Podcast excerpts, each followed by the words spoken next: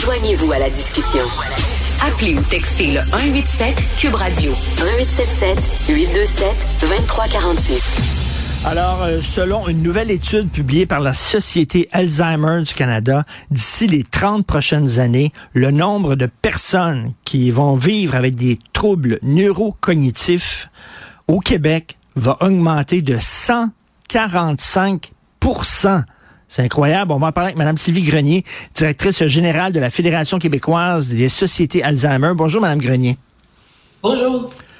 Ça, j'imagine que c'est bien sûr lié au vieillissement de la population. On sait qu'au Québec, la population vieillit à la vitesse grand V, donc j'imagine c'est pour ça qu'on va se retrouver avec une augmentation de 145% de cas euh, de gens avec des troubles neurocognitifs.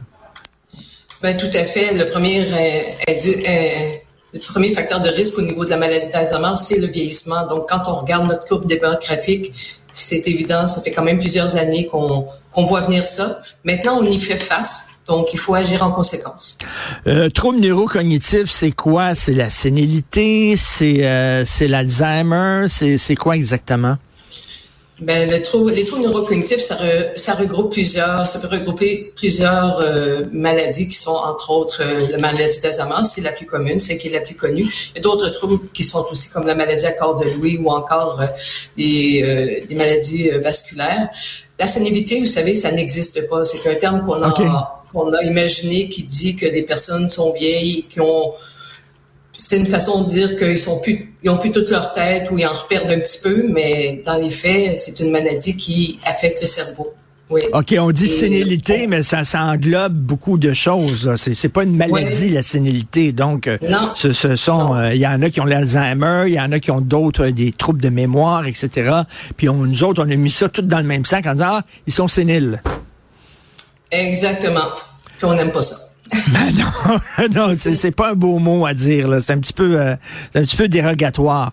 Madame Grenier, euh, moi je crois beaucoup à la démographie. S'il y a quelque chose qu'on peut euh, qu'on peut prévoir dans la vie, il y a tellement d'imprévus dans la vie. A quelque chose qu'on peut prévoir, c'est de dire, ben regardez, il y a plein, plein de gens euh, qui ont 50 ans. Euh, bientôt, dans 20 ans, dans 30 ans, ces gens-là vont avoir 80 ans. Donc là, on va avoir besoin de soins de santé pour ces gens-là. Ça s'en vient, il faut préparer ça. Là. Dans 30 ans, on va se retrouver avec plein de monde qui vont avoir 80, 81, 82. Puis là, il va avoir euh, des besoins dans le milieu de la santé. J'imagine, Mme Grenier, qu'on a tout prévu ça, puis qu'on est prêt à recevoir cette augmentation de gens avec des troubles neurocognitifs. Le personnel est là, les chambres sont là, puis on les attend. Je suis ironique, bien sûr.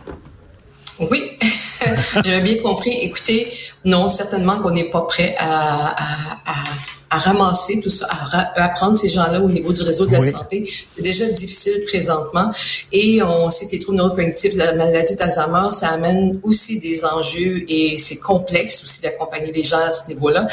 Mais moi, ce que j'ai envie de vous dire aujourd'hui, c'est qu'on sait aussi, bon, on a les statistiques présentement, mais on sait aussi qu'on peut intervenir dans le parcours de la maladie. On peut déjà aviser les gens.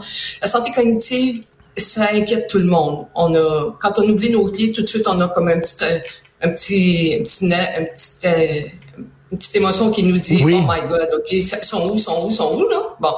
Mais aussi qu'on peut travailler sur sa santé cognitive. On peut travailler sur nos facteurs de protection en fait. Les facteurs de risque c'est pas tellement compliqué. C'est surveiller son hypertension sa santé en général les gens qui font du diabète de bien contrôler.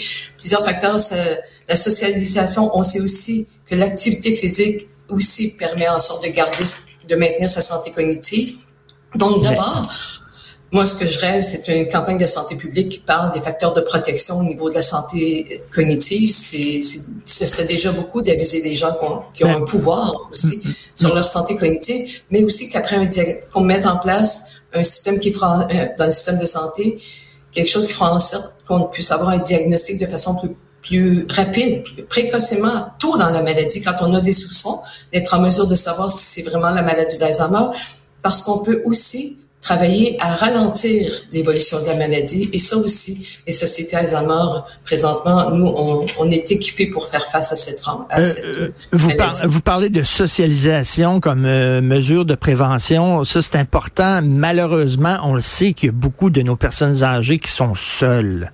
Euh, ils n'ont pas beaucoup de visites. Ils sont dans une RPA ou à, à l'hôpital dans leur chambre. Et ça, ça favorise pas nécessairement là, en ces gens-là déclinent plus rapidement.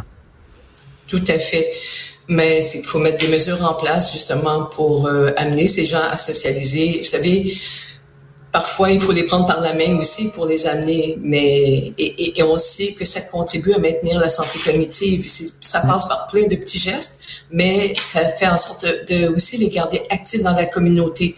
C'est un beau défi qu'on a aussi, mais je pense que je pense que si on en prend conscience, on va, trouver les moyens pour y arriver aussi. Est-ce qu'on peut vivre heureux avec des problèmes de santé cognitive? Parce que là, on dirait qu'il y a un discours en disant, ouais, il y a l'aide médicale à mourir. Ben, ben là, c'est super, c'est génial. Dès que vous avez un diagnostic, là, hey, vous pouvez maintenant demander l'aide médicale à mourir en disant, ben, c'est une maladie dégénératrice, tout ça. Euh, J'imagine qu'il y a d'autres portes de sortie que ça. Est-ce qu'on peut vivre aussi heureux avec une maladie comme ça? Ben, vous savez, vivre heureux avec la maladie, il n'y a personne qui souhaite être hmm. malade. Mais ce que je peux dire, c'est que si on est bien accompagné, si on est bien informé, si on, pour, parce que ces personnes-là, il faut dire que la personne atteinte a un minimum de trois personnes qui s'occupent d'elle aussi, ce qu'on appelle les personnes proches aidantes. Donc, si on est bien formé, si on connaît la maladie, je pense que oui, ça peut faciliter la vie de ces gens-là, dédramatiser aussi, parce que le diagnostic, c'est pas la fin de la vie. Le diagnostic, ça donne un fait, ça c'est un constat.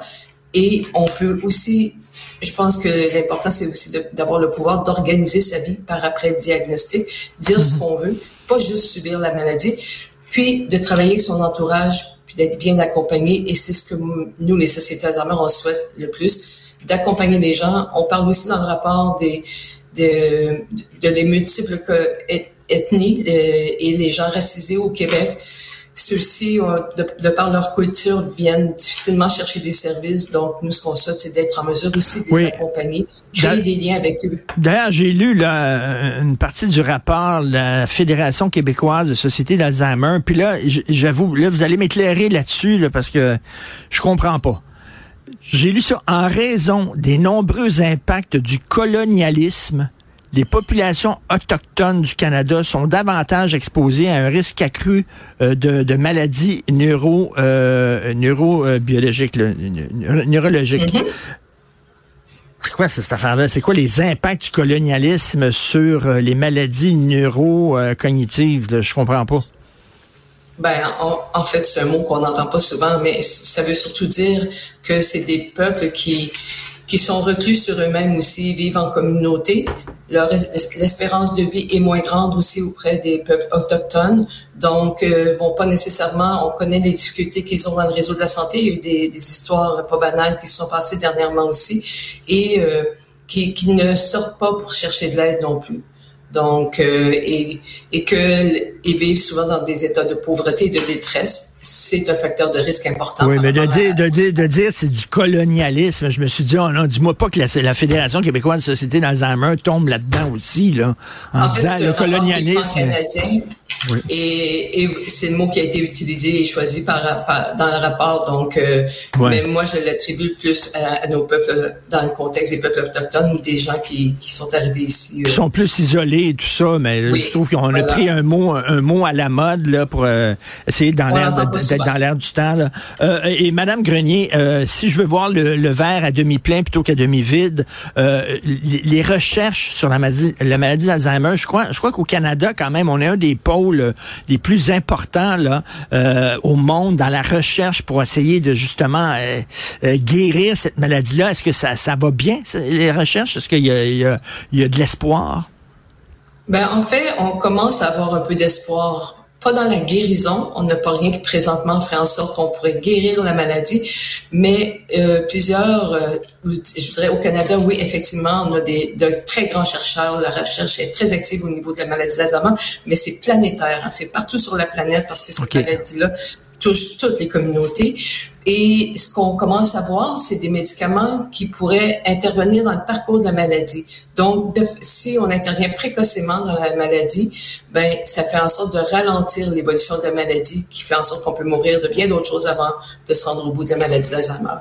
C'est si je vous résume ça, c'est à peu près ça pour l'instant. C'est ça, de, ralentir, de ralentir en fait les dommages, euh, de, et que ça soit pas là, trop rapide.